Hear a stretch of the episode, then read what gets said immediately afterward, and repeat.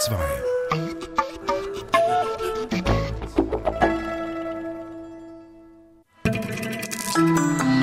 DRS2 aktuell. Da kommen sich Kunst und Politik ganz nah. Am Filmfestival in Kairo, mitten in den Unruhen. Da trifft Musik auf Tanz in ganz neuer Weise. In Zürich ist die Choreografin Sascha Walz zu Gast. Und da seziert man Klänge an einem Symposium der Musikhochschule Basel. Dazu mir bis um halb am Mikrofon Sarah Herwig. In Ägypten, inmitten der politischen Unruhen, ging in den letzten zehn Tagen das internationale Filmfestival von Kairo über die Bühne. Das Kairo International Film Festival ist seit 1976 das glamouröse Aushängeschild des erfolgreichsten arabischen Kinolandes, Ägypten. Der Filmjournalist Armin Fasanefa hat die 35. Ausgabe des Festivals besucht. Er ist gestern aus Kairo zurückgekehrt. Kairo, wo zurzeit heftige Straßenschlachten in Gang sind und Präsident Mursi Panzer von seinem Palast auffahren lässt. Ich habe Armin Fasanefa deswegen zuerst gefragt, ob das Festival unter diesen Umständen überhaupt stattfinden konnte. Also sagen wir sehr bedingt. Räumlich ist das Filmfestival findet auf einer Nilinsel Samalek statt. Die liegt im Herzen Kairos ist aber vom Tahrirplatz einerseits nur 300 Meter entfernt. Kulturell ist die Differenz sehr groß, weil Samalek ist das Viertel der Diplomaten, da ist die Kairoer Oper, da sind Parks und das ist gefühlt sehr weit entfernt vom Festival. Aber wie gesagt, es durchmischt sich alles und natürlich sind alle auf dem Festival von den in unmittelbarer Nähe stattfindenden Ereignissen betroffen. Und wie hat sich das ausgewirkt? Das hat sich mehrfach ausgewirkt. Einerseits, dass zahlreiche Regisseure kurzfristig ihre Teilnahme an dem Festival abgesagt haben. Einige haben ihre Filme zurückgezogen, andere haben die Filme laufen lassen, sagten aber selber, unser Platz ist jetzt auf dem Tahrirplatz vor dem Präsidentenpalast. Viele Vorführungen im Umfeld des Festivals wurden abgesagt und andere kulturelle Stätten, die dem Festival assoziiert sind, haben aus Sicherheitsgründen geschlossen. Also verschiedene Dinge spielen eine Rolle, Sicherheitsfragen, aber auch Prioritätensetzung. Der Tahrirplatz ist wichtiger als ein Filmfestival zurzeit. Das Festival ist ja schon seit längerer Zeit unter Beschuss. Wie lautet denn der Vorwurf der Kritiker? Also es ging darum, nach dem Fall von Mubarak eine Zäsur zu setzen. Das Festival fand ein Jahr lang nicht statt. Man hat überlegt, soll man es ganz auflösen, weil es in den letzten Jahren doch eher zu einem, sagen wir mal, starlastigen Red Carpet Event verkommen ist. Man hat drittklassige Stars eingeflogen, das zelebriert das Publikum. Die künstlerische Seite war sehr erstarrt. Die künstlerischen Impulse fanden woanders statt. Jetzt also Versuch eines Neuanfangs, aber von Anfang an wieder der alte Mubarak-Filz. Es ging hin und her. Kann man dieses alte Festival jetzt noch erneuern oder nicht? Schon vor einigen Monaten gab es da ähm, Boykottaufrufe, weil es hieß, es geht nicht. Trotzdem das Bemühen, also eigentlich jetzt nochmal einen Neuanfang zu warten. Man wusste nicht, in welche Krise man jetzt aktuell geraten würde. Wie stellt sich denn das Festival dieser Kritik? Übergeht es sie arrogant und kapselt sich ab oder gibt es da ein Gegenkommen? Also alle Leute, die ich unmittelbar getroffen habe, von der künstlerischen Leiterin Marian Khoury bis halt zu den Leuten, die im Pressebüro arbeiten, sind sich sehr bewusst der Situation. Die fiebern und leiden auch mit und mit dem Land und wissen, dass es schwierige Umstände sind und versuchen das auch ins Festival hereinzutragen, dass man auf der Eröffnungszeremonie schwarz trägt, dass man nicht zu sehr feiert, dass man halt auch den Opfern Respekt zollt. Das wird alles versucht. Viele Filmemacher, viele der Organisatoren verlassen unmittelbar nachdem ihre Arbeit getan ist, also das Festival und gehen direkt rüber demonstrieren und verfolgen die Nachrichten. Das Festival hat letztendlich jetzt die Abschlussveranstaltung gestern absagen müssen aufgrund der Umstände, aber ähm, man sieht, es verliert auch angesichts dieser neuen Dimension einfach auch seine Bedeutung. Das äh, Wesentliche wird woanders stattfinden. Das auf der einen Seite. Im Hintergrund steht natürlich dann immer noch Festivalpräsidenten, der Kultusminister, der für das Festival verantwortlich ist, hat angeblich also tatsächlich diesen umstrittenen Verfassungsentwurf, der mitverantwortlich ist für diese ganzen Unruhen, den hat er mitgetragen. Das heißt, die Boykotteure sagen, wir klagen jetzt nicht Marianne an. Das ist eine sehr integre Person. Wir achten ihre Arbeit, aber das Festival als solches steht noch zu sehr für Kräfte, die ja uns zutiefst unsympathisch sind. Das Festival gibt es nun seit 35 Jahren. Welche Bedeutung hat es für die Region? Hatte lange Zeit eine Bedeutung in Zeiten, wo freies Sprechen, freies Filmemachen schwierig war. War es ein Treffpunkt für Intellektuelle, für Meinungsaustausch, für kulturelle Impulse. In den letzten Jahren, wie gesagt, ist das immer mehr erstarrt. Es war ein reines Showlaufen, es war eine Repräsentation eines der schlecht organisiertesten Festivals, die ich überhaupt erlebt habe. Man muss sagen, das aktuelle offizielle Mainstream-Kino, wenn wir es mal so nennen, hat sich in Ägypten ziemlich auserzählt. Das ist irgendwie in zotigen Komödien versandet und Melodramen, die man seit Jahrzehnten kennt. Wichtige Impulse gehen im Moment von dem Independent-Kino aus, junge Filmemacher, die gleichzeitig kritische Themen adressieren und das in einer wirklich ästhetisch ansprechenden Form auch vorbringen.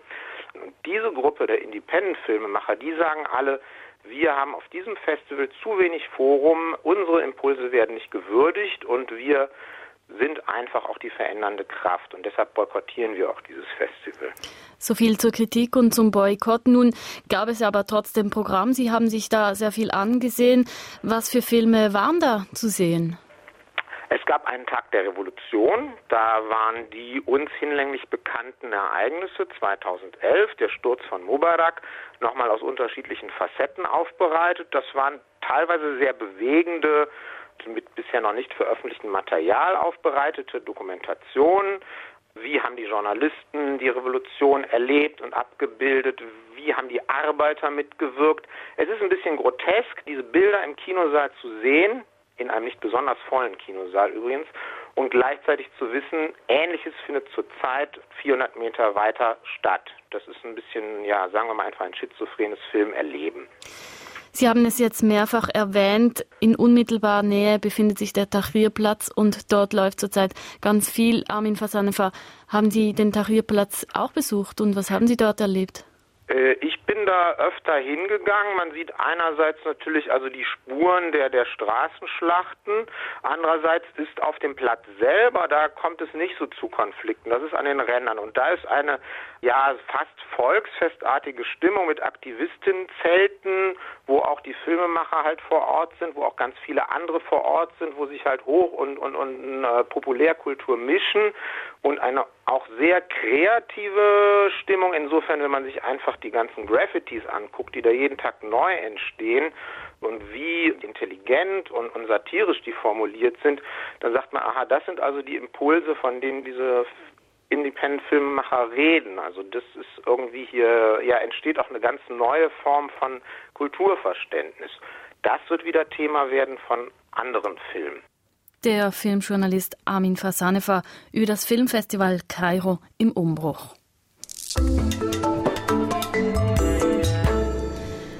Alte und neue Musik treffen auf Tanz. Die deutsche Choreografin Sascha Walz war gestern Abend zu Gast im Schiffbau des Schauspielhauses Zürich.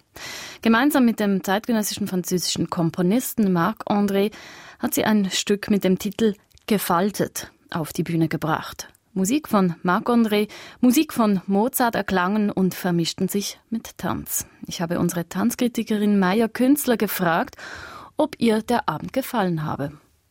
Der hat mir ausgesprochen gut gefallen. Also ich habe tolle Tänzer und Tänzerinnen auf der Bühne gesehen und fantastische Musiker und Musikerinnen. Das heißt ein Streichtrio und einen Pianisten. Es war wirklich ein gelungenes Zusammenspiel zwischen alter und neuer Musik, also zwischen der Musik von Wolfgang Amadeus Mozart und Komposition von diesem französischen Komponisten äh, Marc André. Und das Besondere, und das hat man wirklich auch gesehen und gespürt auf der Bühne, war, dass beide Seiten von Anfang an an diesem kreativen Prozess beteiligt waren. Wie sind denn die Tänzerinnen und Tänzer und die Musiker miteinander ins Spiel gekommen? Ja, die Musiker sitzen nicht einfach vorne an der rechten Bühnenseite, das tun sie ab und zu auch, sondern sie sind häufig mittendrin im Geschehen. Und wenn ich jetzt Bezug nehme auf den Titel Gefaltet, die haben sich wirklich ineinander gefaltet. Die Instrumentalisten bewegen sich auch, während sie spielen auf der Bühne.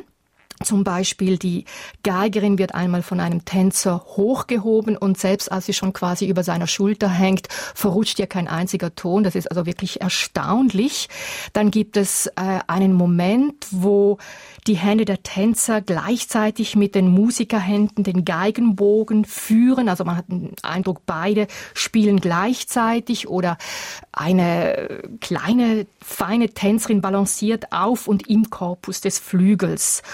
Das Stück ist wirklich Musik, also Dynamik, Rhythmus, Melodien. Die Körper der Tänzer werden zu Resonanzkörpern, zu Instrumenten. Auch sie spielen mit Atem, flüstern, fauchen, stampfen mit den Füßen. Es ist wirklich äh, einerseits sehr luftig, schweben. Manchmal sind sie ausgelassen wie Kinder.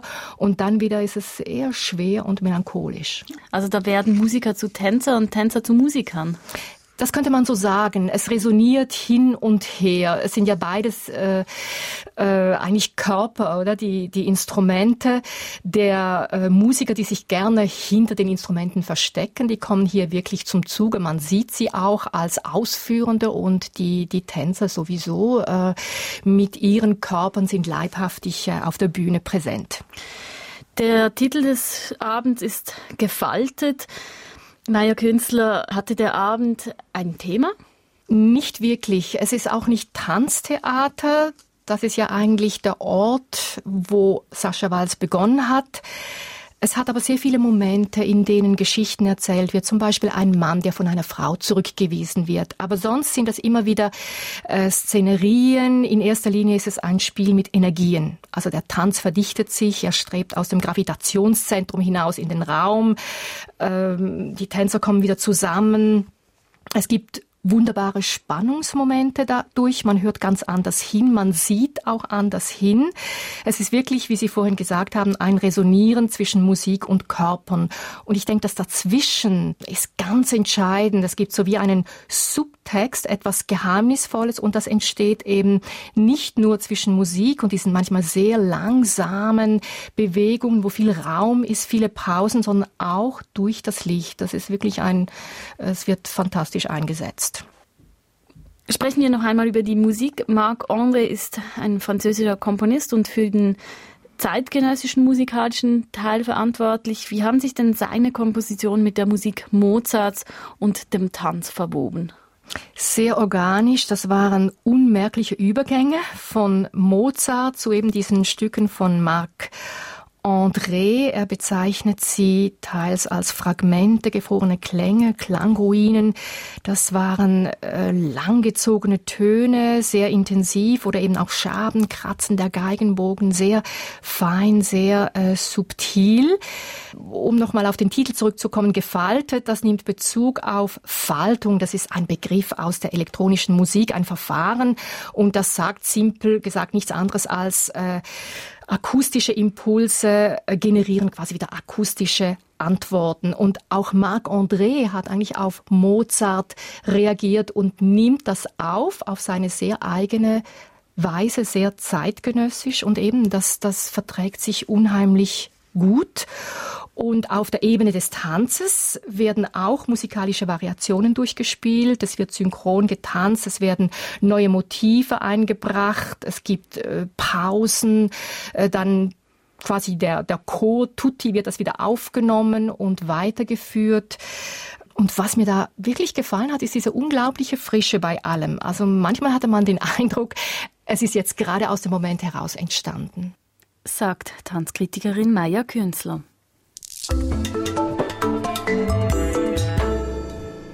Sie hören DRS2 aktuell. Gleich erforschen wir hier Klangräume. Und jetzt die Kulturnotizen Sandra Leis. Das Theater Basel hat in der Saison 2011-2012 einen Besucherrückgang hinnehmen müssen. Das Haus hat 13.000 Eintrittskarten weniger verkauft. Auch die Auslastung ging zurück, und zwar um rund drei Prozent auf 48 Prozent im Schauspiel und auf 62 Prozent in der Oper. Das teilte das Theater Basel heute Morgen an einer Medienorientierung mit. Negativ ausgewirkt haben sich laut Theater Basel in der vergangenen Spielzeit die Planungsunsicherheit und der extreme Sparzwang. Diese Faktoren führten unter anderem dazu, dass auf der großen Bühne statt sieben nur fünf neue Produktionen auf den Spielplan aufgenommen wurden. Verbessern konnte sich das größte Dreispartenhaus der Schweiz hingegen in finanzieller Hinsicht. Das Theater Basel verbucht erstmals seit, seit Jahren wieder einen Gewinn. Unter dem Strich bleiben gut 82.000 Franken. Der Titel Europäische Kulturhauptstadt geht im Jahr 2013 an Marseille und an die Stadt Cajau in der östlichen Slowakei. Marseille ist die zweitgrößte Stadt Frankreichs und will die Kulturveranstaltungen zusammen mit vielen Städten der Provence ausrichten. Die Stadt Cajau ist die erste slowakische Kulturhauptstadt Europas. Nach Bratislava ist sie die zweitgrößte Stadt der Slowakei und hat einen historischen Stadtkern. Ende des 19. Jahrhunderts entwickelte sich Cajau zur Industriestadt. In der Slowakei ist die Stadt bekannt für ihre Philharmoniker und für eine lebendige Theaterszene. Ein Ziel für Touristen war Kaschau bislang kaum.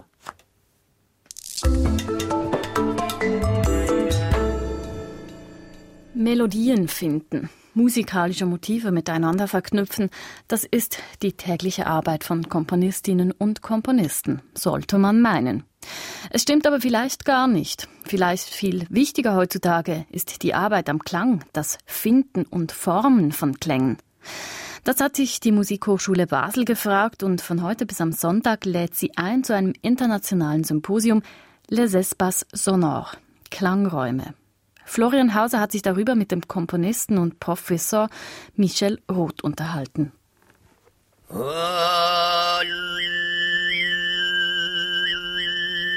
Obertongesang. Eine Musik, die von der mündlichen Überlieferung lebt, in einem Notenbild aufschreiben lässt sich nicht, was hier passiert mit den Zwischen, den Neben, den Obertönen. Ganz anders die abendländische Musiktradition mit ihrer schriftlichen Überlieferung ihrer Notenschrift. Mit ihr kann man zwar die Tonhöhe genau aufschreiben und wie lange ein Ton dauern soll, aber der Klang bleibt auf der Strecke, all das, was sozusagen zwischen den Zeilen passiert. Wir haben als Komponisten vielleicht viel zu lange die Tendenz gehabt, nicht von Tönen, von Dingen, die wir hören, auszugehen, sondern von Noten, von Dingen, die wir schreiben.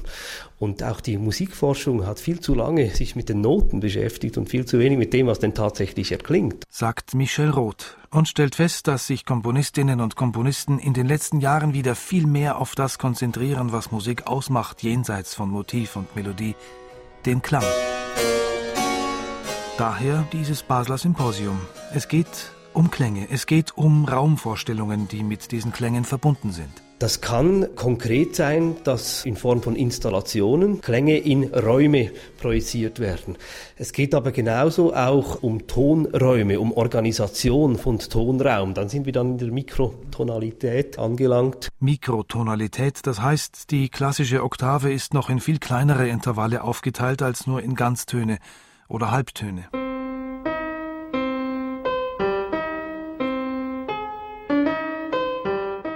Mikrotonalität, das klingt erstmal nur schräg und verstimmt, kann aber den Tonraum auch öffnen, fast hinein ins Dreidimensionale, so als ob die Melodien einen Schatten bekommen.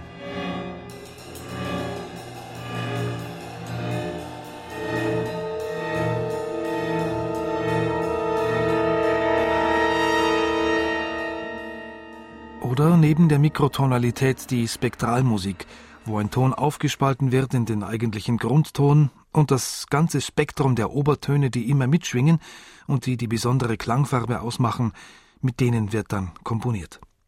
Die Spektralmusik ist zwar auch schon ein paar Jahrzehnte alt, jetzt aber interessieren sich immer mehr Komponisten für das, was damals angestoßen wurde, die Innenseite des Klangs auszuleuchten und zu untersuchen. Und dass sie das machen, das hat nicht nur mit Forscherdrang zu tun, sondern auch mit den Interpretinnen und Interpreten von heute. Die können das nämlich. Das ist natürlich ein ganz entscheidender Schritt gewesen, dass Musikausführende immer mehr daran gewöhnt werden, dass es eben nicht nur ein C auf ihrem Instrument gibt, sondern eine ganze Reihe von Cs. Also den reinen Sinuston C, dann das mehr oder weniger verbeulte C mit mehr oder weniger Obertönen, das entscheidet, ob es nach Geige klingt oder nach Klavier, das besonders gefärbte C oder das höhere oder das tiefere je nach Stimmung. Die alte Musikbewegung hat's ja bekannt gemacht, dass es ganz verschiedene Stimmungen gibt, mal 440 Hertz, mal 415. Genau. Und es gibt halt einfach ganz verschiedene harmonische Kontexte für dieses C. Es ist ja schon in der tonalen Musik so. Das C von C-Dur ist nicht dasselbe wie das C von As-Dur. Also schon hier gibt es äh, kleine intonatorische Unterschiede. Diese Differenzierungen, die können wir heute natürlich relativ präzise auch mikrotonal bestimmen, beziehungsweise mit solchen Differenzierungen fangen Komponisten heute an zu arbeiten.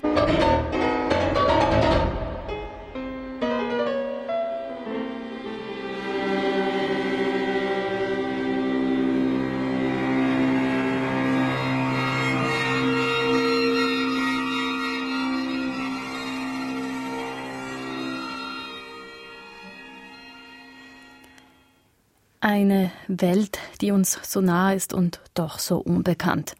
Florian Hauser hat sich darüber mit dem Komponisten und Professor Michel Roth unterhalten. Les Espaces Sonores, das Symposium an der Musikhochschule Basel, dauert von heute bis am Sonntag. Es gibt Konzerte, Vorträge, Diskussionen und Installationen.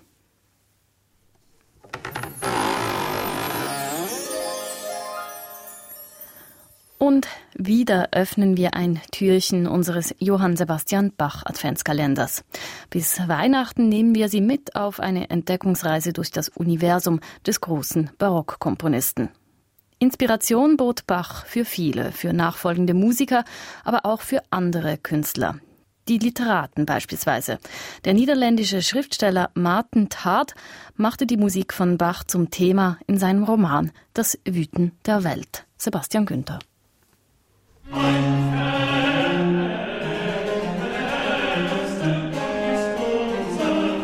Es ist wie so oft in den Romanen des Niederländers. Am Anfang steht die Musik, die Musik von Johann Sebastian Bach. Hier ist es seine Kantate Ein feste Burg ist unser Gott. Die Marseillaise der Reformierten hat Heinrich Heine die Kantate genannt. Und auch für den Helden in Martin Harts Roman spricht aus der Bach-Kantate das Leben selbst, da sie das Wüten der ganzen Welt heraufbeschwört und dann wieder besänftigt. Der Rest ist Verpackung. Der Held wächst als Kind von Lumpensammlern in den Niederlanden der Nachkriegszeit auf. Ein Außenseiter, der die Musik liebt und eines Tages Zeuge eines Mordes wird. Die Lösung ist am Ende so flach wie das Land zwischen den Deichen. Dass der Roman dennoch packend bleibt, liegt an dem Kit, der dieses Buch zusammenhält. Es ist die Musik, die einsame Ohnmacht der Musik in der engen, kleinbürgerlich bigotten Welt der 50er Jahre, ebenso wie die Macht der Musik, die sich am Ende dann doch durchsetzt gegen das Wüten der ganzen Welt.